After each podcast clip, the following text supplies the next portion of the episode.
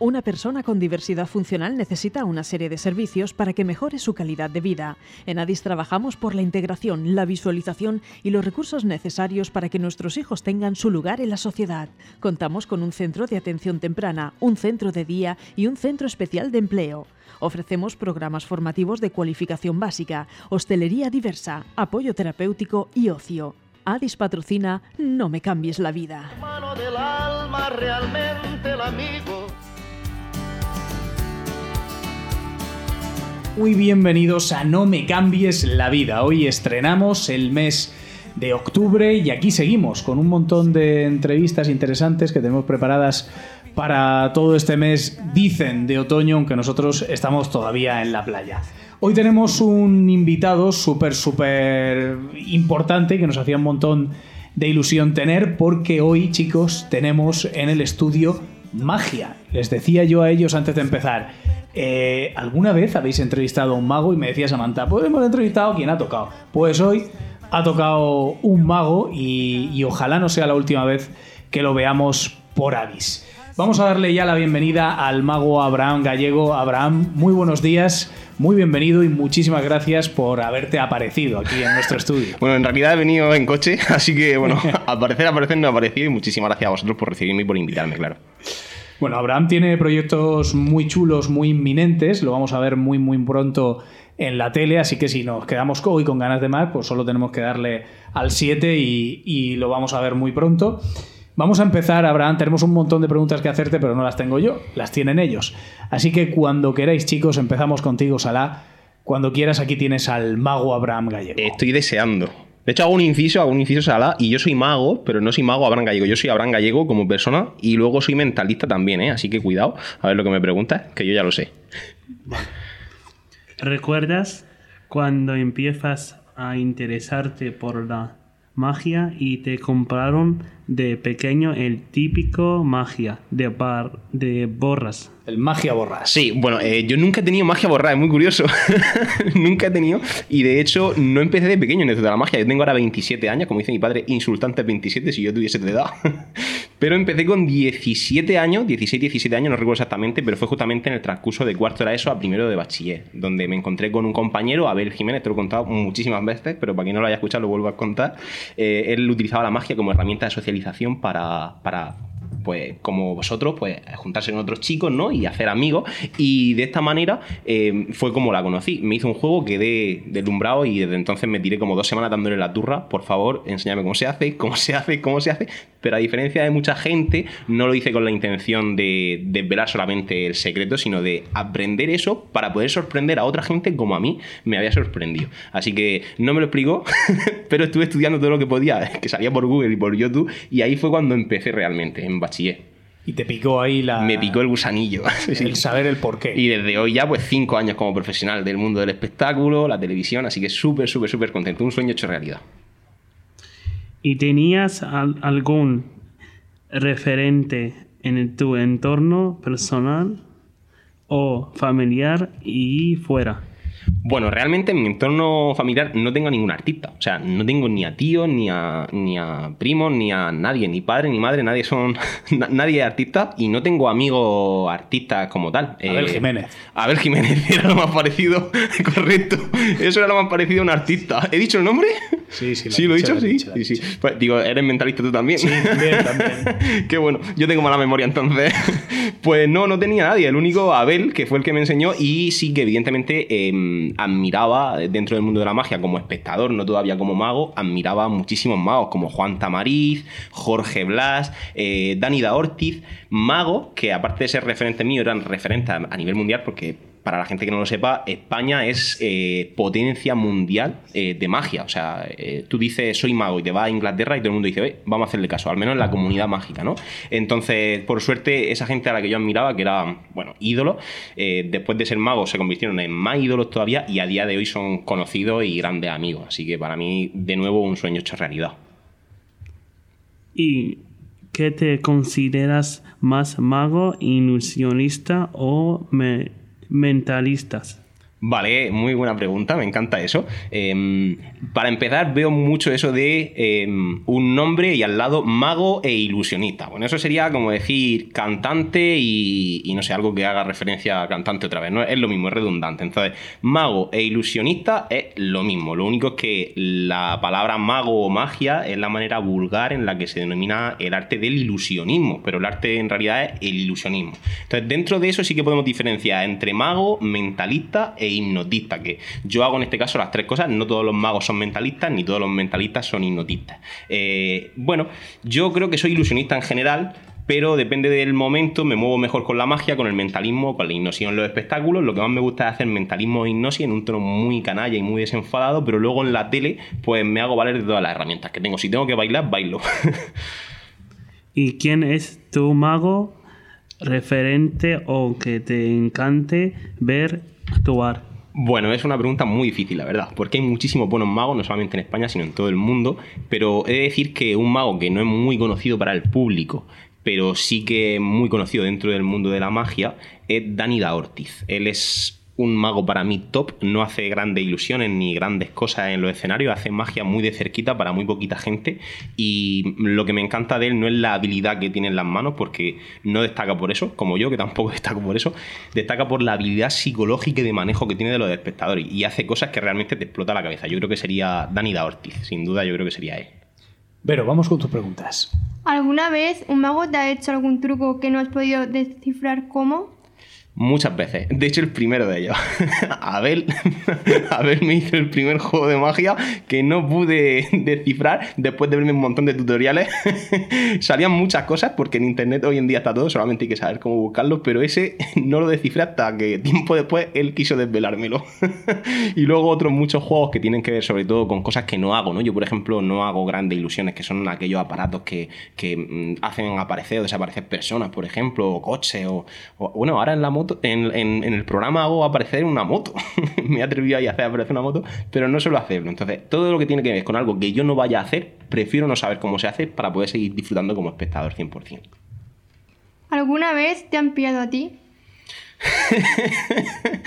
bueno, esta pregunta también es muy graciosa porque ah, hay que entender qué es pillar. Pillar quiere decir saber cómo se hace todo. Jamás nadie eh, sabría replicar lo mismo que yo he hecho. Pero sí que es cierto que yo sé que he tenido fallos. yo sé que he tenido fallos. Eh, quizás la gente note algo raro, pero no sabe en qué ha fallado la cosa exactamente o cómo reproducir lo mismo que he hecho. Entonces, fallar, fallar como tal, nunca he fallado. Pero puedo contar una anécdota que a mí me resultó muy graciosa. y era un juego en el que tenía que atarme con unas cuerdas. Eran dos cuerdas de, algodón o de nylon, no recuerdo, eran bastante gruesas, rollo marinero. Entonces, daba un nudo alrededor de mi cuello, pasaba una, una de las dos puntas por entre medio de las mangas de la chaqueta, las otras dos puntas por entre medio de las mangas de la chaqueta, hacía otro nudo alrededor de mi pecho y le daba dos puntas y dos puntas a cada extremo a dos personas que tenían que tensar de ella y cogerme fuerte, fuerte. Bueno, la ilusión era que ellos tiraban súper fuerte y yo en vez de ahogarme me liberaba porque me atravesaban las cuerdas. El resultado es que yo lo que tenía que hacer no hice y me estaba ahogando de verdad. y yo le decía, venga, otra vez, una, dos y tres, tirad más fuerte. y por mucho que tiraba, las cuerdas no me traspasaban. Entonces, bueno, lo pasé bastante mal. Me tuve que desatar y volverme a atar de nuevo. y ya salió bien, pero lo pasé un poco. Yo he hecho ese truco contigo, es verdad. Yo he hecho ese, truco, he hecho ese truco contigo y se ve que salió bien. Salió, salió bien. no me acordaba. Es, es cierto, es cierto, sí, sí, sí. Vamos con la siguiente, Vero. ¿En qué momento decides dedicarte a la magia de manera profesional?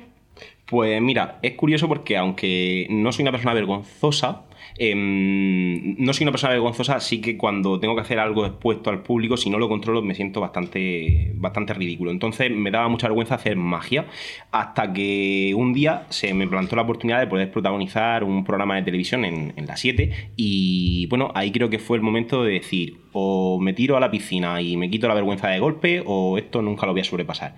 Y creo que fue ese el momento, cuando empecé mi carrera. ¿Quién es tu conejillo de indias a la hora de probar trucos nuevos? Mi madre y mi novia, siempre. Eso es fácil, siempre mi madre y mi novia. ¿Cómo se pasa de hacer pequeños trucos a crear un espectáculo? Bueno, pues supongo que teniendo muchísima información, porque no es solamente tener la información de cómo se hace el truco, ¿no? Que a mí me gusta decir truco porque truco es como trampa, ¿no? Sino cómo hacer la ilusión, el juego, eh, sino que luego tienes que saber estar en el escenario, poder hablar, hacer un guion, una puesta en escena, un juego de luces, son muchísimas cosas. Cuando entonces tienes toda esa información, es cuando entonces quizás puedes dar el salto a profesional. Yo, por ejemplo, nunca he tenido toda esa información, creo que soy incapaz de saber de todo, entonces lo que he hecho ha sido juntarme con los mejores profesionales que en cada momento he conocido y hacer un equipo para que todo lo que yo hago eh, pues luzca mucho mejor. Muchas gracias, Vero. Le voy a pedir a Abraham que nos conteste ahora lo más rápido, que nos conteste bien, pero que nos conteste rápido porque Voy a darle nos quedan ocho minutos. Buenos días, Abraham. Hola, guapísimo. E- ¿Inspiras en lucos que ves o que has los tuyos propios? Bueno, Co- eh, espera, sí, perdón. perdona, perdona. Co- ¿Cómo es que haya magia que vemos? ¿Ya? Sí, ahora sí.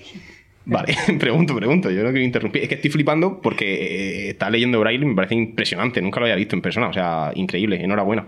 Em, bueno, eh, hay muchas veces, como en la música, hay cantantes que son intérpretes, es decir, que cantan canciones de otro y luego están los que componen. Pues con magia pasa exactamente lo mismo. Hay veces que inventas propia, magia propia, que, creas tú de la nada, eh, basándote en otras herramientas quizás, y otras veces que simplemente hacen magia de otros compañeros que han creado esa magia.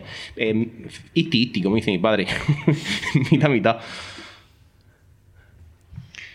¿Cuál ha sido el truco que más he acostado a eh, dominar? Pues yo diría que todo lo que tiene que ver con la manipulación, todo aquello que tiene que ver con manejar, eh, todo lo que la gente piensa que los magos somos muy habilidosos, yo soy patoso. Entonces, todo lo que tiene que ver con las manos siempre me ha costado. Por tanto, siempre me he decantado por algo más psicológico, que tiene que ver con, con el manejo del espectador, una serie de información que tienes que manejar. Por tanto, el mentalismo en general. Todo lo que tiene que ver con las manos, fatal. ¿Y gustaría venir a actuar en alguna de nuestras gallas solidarias? Eso está, vamos, más que hecho. Cuando vosotros me llaméis. Una de las cosas que más impacta ve es tu trabajo como mentalista. ¿Cómo has preparado para ello?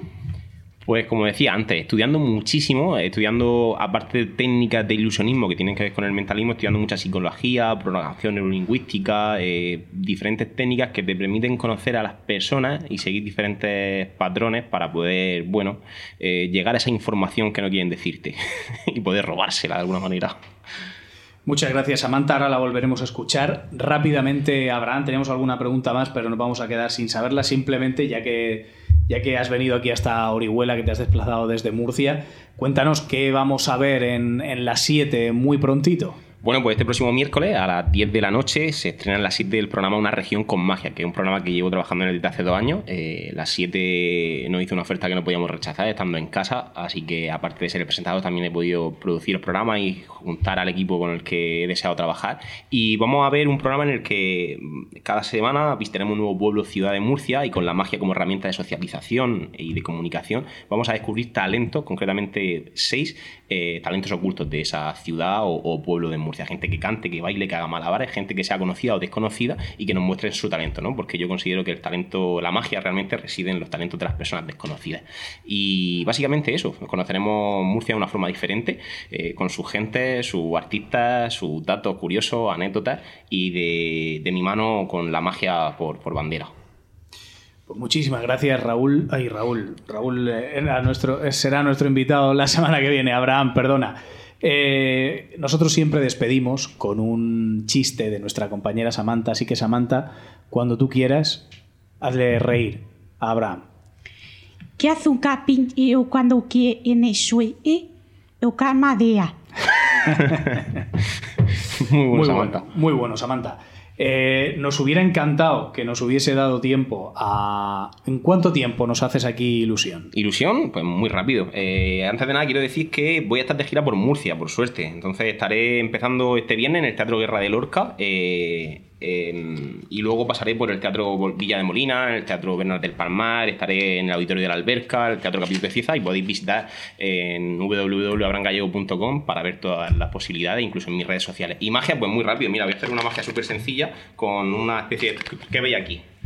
Esto que Estamos sería... viendo, estamos viendo un papel, ¿verdad? Un papel, ¿verdad? Sí. De hecho, no sé si, si me levanto quizás se vea la cámara mejor o peor.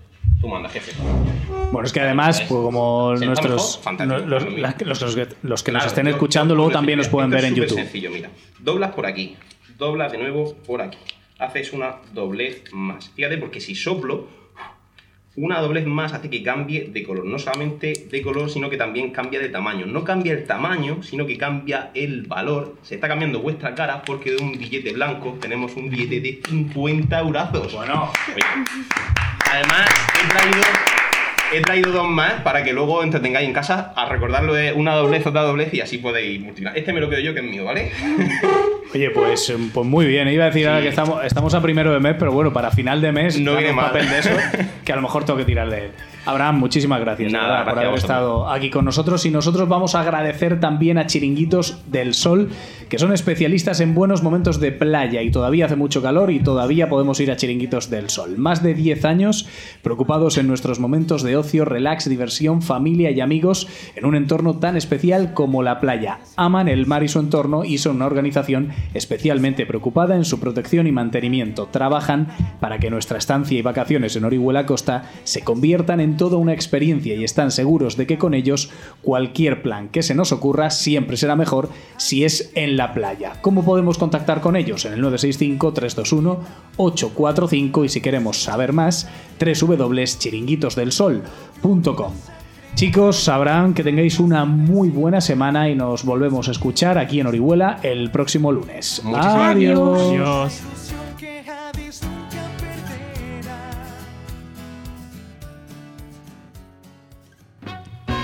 Una persona con diversidad funcional necesita una serie de servicios para que mejore su calidad de vida. En ADIS trabajamos por la integración, la visualización y los recursos necesarios para que nuestros hijos tengan su lugar en la sociedad. Contamos con un centro de atención temprana, un centro de día y un centro especial de empleo. Ofrecemos programas formativos de cualificación básica, hostelería diversa, apoyo terapéutico y ocio. ADIS ha patrocinado No me cambies la vida.